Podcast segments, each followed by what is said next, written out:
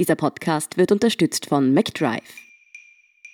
Ich bin Antonia Raut. Das ist Thema des Tages, der Nachrichtenpodcast vom Standard.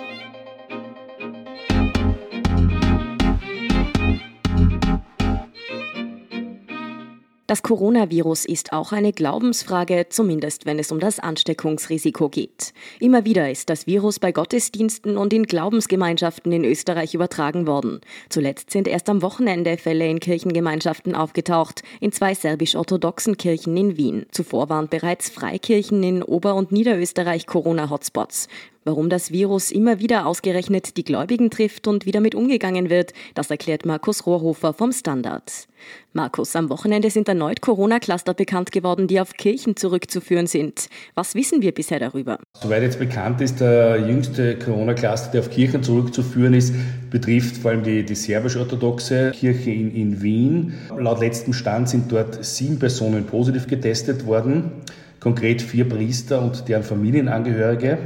Betroffen sind in Wien zwei Kirchenstandorte, die beide jetzt mittlerweile geschlossen sind. Das heißt im dritten Bezirk und im 16.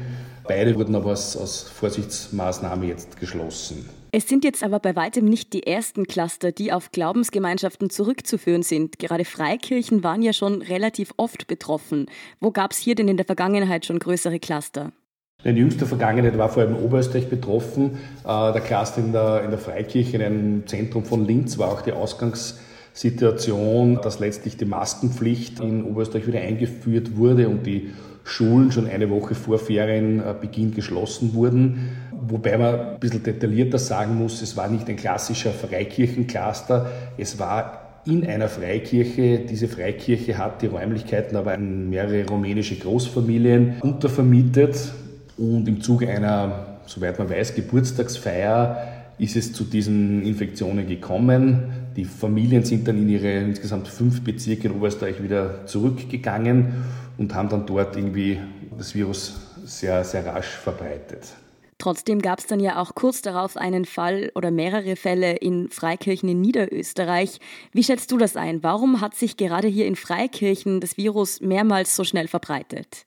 Man kann letztlich nur mutmaßen. Das Feiern in Freikirchen unterscheidet sich natürlich in vielen Bereichen sehr groß von, von klassischer katholischer Messe, das heißt Freikirche heißt, äh, da geht es viel um Tanz, da geht es viel um Gesang, da geht es viel um Umarmung, da geht es viel um Körperkontakt. Das ist natürlich ein möglicherweise sehr hohes Sicherheitsrisiko, was die Übertragung betrifft. Zusätzlich sind diese Freikirchen äh, oft sehr kleine, diese Gebetsräume sehr enge, kleine Räumlichkeiten, die angemietet worden sind. Das heißt, ich habe die fatale Situation, viele Personen auf sehr, sehr kleinen Räumen. Da besteht natürlich die Gefahr, dass es zu einer entsprechenden Übertragung kommt. Ich mag denen nicht unterstellen, dass sie jetzt irgendwelche Sicherheitsvorkehrungen nicht eingehalten hätten, aber es liegt natürlich im Wesen der, der Messfeier in einer Freikirche an sich, dass die Wahrscheinlichkeit einer Übertragung deutlich höher ist als anderswo wahrscheinlich. Wäre es auch möglich, dass manche Fälle in den Freikirchen aus dem Ausland wieder eingeschleppt wurden? Das ist ein Teil, der immer wieder spekuliert wird und wurde, ist eine Möglichkeit, weil ein Großteil der Freikirchenanhänger setzen sich aus rumänischen Familien zusammen, gerade in Oberösterreich, wo man natürlich nicht weiß, wann die möglicherweise zu Hause ist es da zu einem Grenzübertritt mit viralem Hintergrund gekommen. Die Möglichkeit besteht, kann man natürlich schwer nachweisen. Wie könnten sich die Menschen in den Kirchen denn angesteckt haben? Es gelten ja Abstandsregeln und manche Kirchengemeinschaften verzichten zum Beispiel auch aufs Singen, weil das ja anscheinend eine besonders hohe Covid-19-Gefahr darstellt. Ist hier in diesen Kirchen vielleicht fahrlässig gehandelt worden?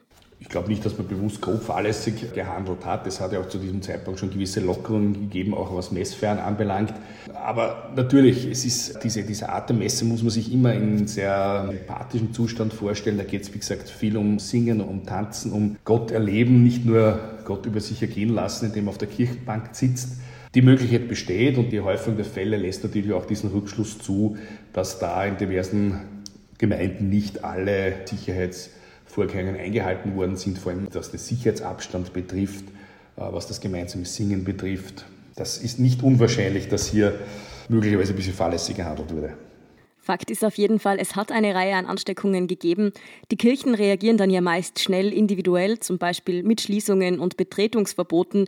Aber sind auch bundesweite Maßnahmen hier denkbar, zum Beispiel eine Wiedereinführung der Maskenpflicht bei Gottesdiensten in geschlossenen Räumen zumindest?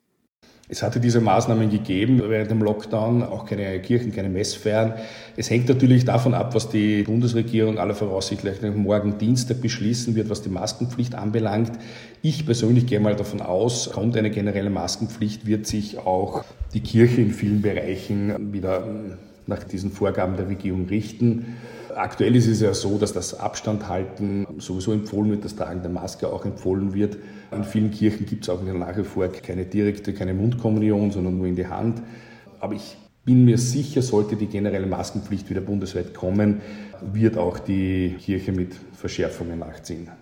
Das Recht, seine Religion auszuüben, zu Gottesdiensten zusammenkommen, das sind ja sehr wichtige Grundrechte. Inwiefern könnte der Staat hier überhaupt eingreifen, wenn es jetzt vermehrt und immer wieder zu Corona-Hotspots in Kirchen und in Freikirchen kommt? Rein rechtlich ist es, ist es nicht möglich, dass der Staat der Kirche etwas vorschreibt. Das Prozedere war aber in den letzten Wochen, Monaten immer so, dass es eine sehr gute Gesprächsbasis gegeben hat da im speziellen Kardinal Schönborn, auch ein Vertreter aller Religionsgemeinschaften, eine gute Gesprächsbasis mit den Regierungsverantwortlichen und immer eigentlich einen gemeinsamen Weg gegeben hat, ähm, was die Sicherheitsvorkehrungen, was die Maßnahmen betrifft.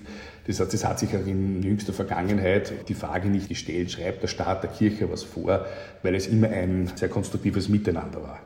Nicht nur bei den Freikirchen, sondern auch in der katholischen Kirche gibt es jetzt einen aktuellen Corona-Fall. Ein Priester im niederösterreichischen Stift Heiligenkreuz ist ja positiv auf das Virus getestet worden.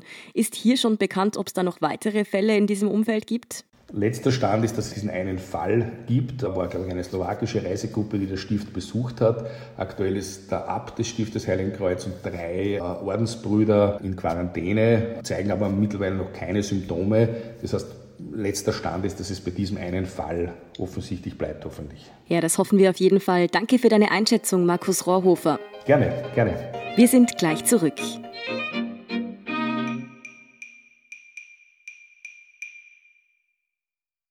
Wenn du endlich wieder einen Big Mac genießen willst oder du gerade im Auto unterwegs bist, dann stell dir vor, McDonald's bringt's jetzt wieder. Mit kontaktloser Übergabe zu dir ins Auto und kontaktloser Lieferung zu dir nach Hause. It's good to be safe mit McDrive und McDelivery. Und hier ist, was Sie heute sonst noch wissen müssen. Erstens, beim EU-Gipfel um die Corona-Hilfen in Brüssel zeichnet sich eine Einigung ab. Das ganze Wochenende über haben die Staats- und Regierungschefs in oft zähen Verhandlungen über die Finanzhilfen nach der Corona-Krise diskutiert. Heute Montag wollen sie am frühen Abend erneut zusammentreffen. Dabei zeichnet sich laut Informationen aus Diplomatenkreisen eine Einigung ab. Es heißt, dass der Corona-Wiederaufbaufonds 390 Milliarden Euro erhalten soll. Zweitens, durch die langen Verhandlungen auf EU-Ebene ist die Entscheidung über eine Wiedereinführung der Maskenpflicht auf Bundesebene vorerst vertagt worden. Morgen Dienstag will sich die Regierung dazu äußern. Hintergrund für die Überlegungen sind die steigenden Infektionszahlen. Auch andere Staaten mussten bereits Lockerungen zurücknehmen, so etwa Frankreich, wo nun wieder eine strengere Maskenpflicht gilt. Und drittens, der US-amerikanische Fastfood-Konzern Kentucky Fried Chicken will seine Chicken Nuggets künftig mit dem 3D-Drucker herstellen. In Zusammenarbeit mit dem russischen Unternehmen 3D Bioprinting Solutions arbeitet KFC daran, Chicken Nuggets aus Hühnerzellen und pflanzlichem Material zu produzieren. Im Herbst sollen finale Tests in Moskau durchgeführt werden. Ob und wann das künstlich erzeugte Fleisch wirklich auf den Markt kommt, ist allerdings noch offen. Mehr dazu und die aktuellsten Informationen zum weiteren Weltgeschehen liefert Ihnen wie immer der Standard.at. Um keine Folge von Thema des Tages zu verpassen, abonnieren Sie uns bei Apple Podcasts oder Spotify. Unterstützen können Sie uns mit einer 5-Sterne-Bewertung und vor allem, indem Sie für den Standard zahlen. Alle Infos dazu finden Sie auf abo.derstandard.at und dst.at supporter. Danke für Ihre Unterstützung. Ich bin Antonia Raut. Baba und bis zum nächsten Mal.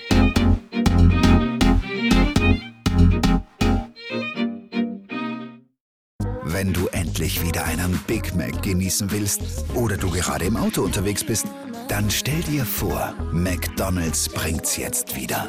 Mit kontaktloser Übergabe zu dir ins Auto und kontaktloser Lieferung zu dir nach Hause.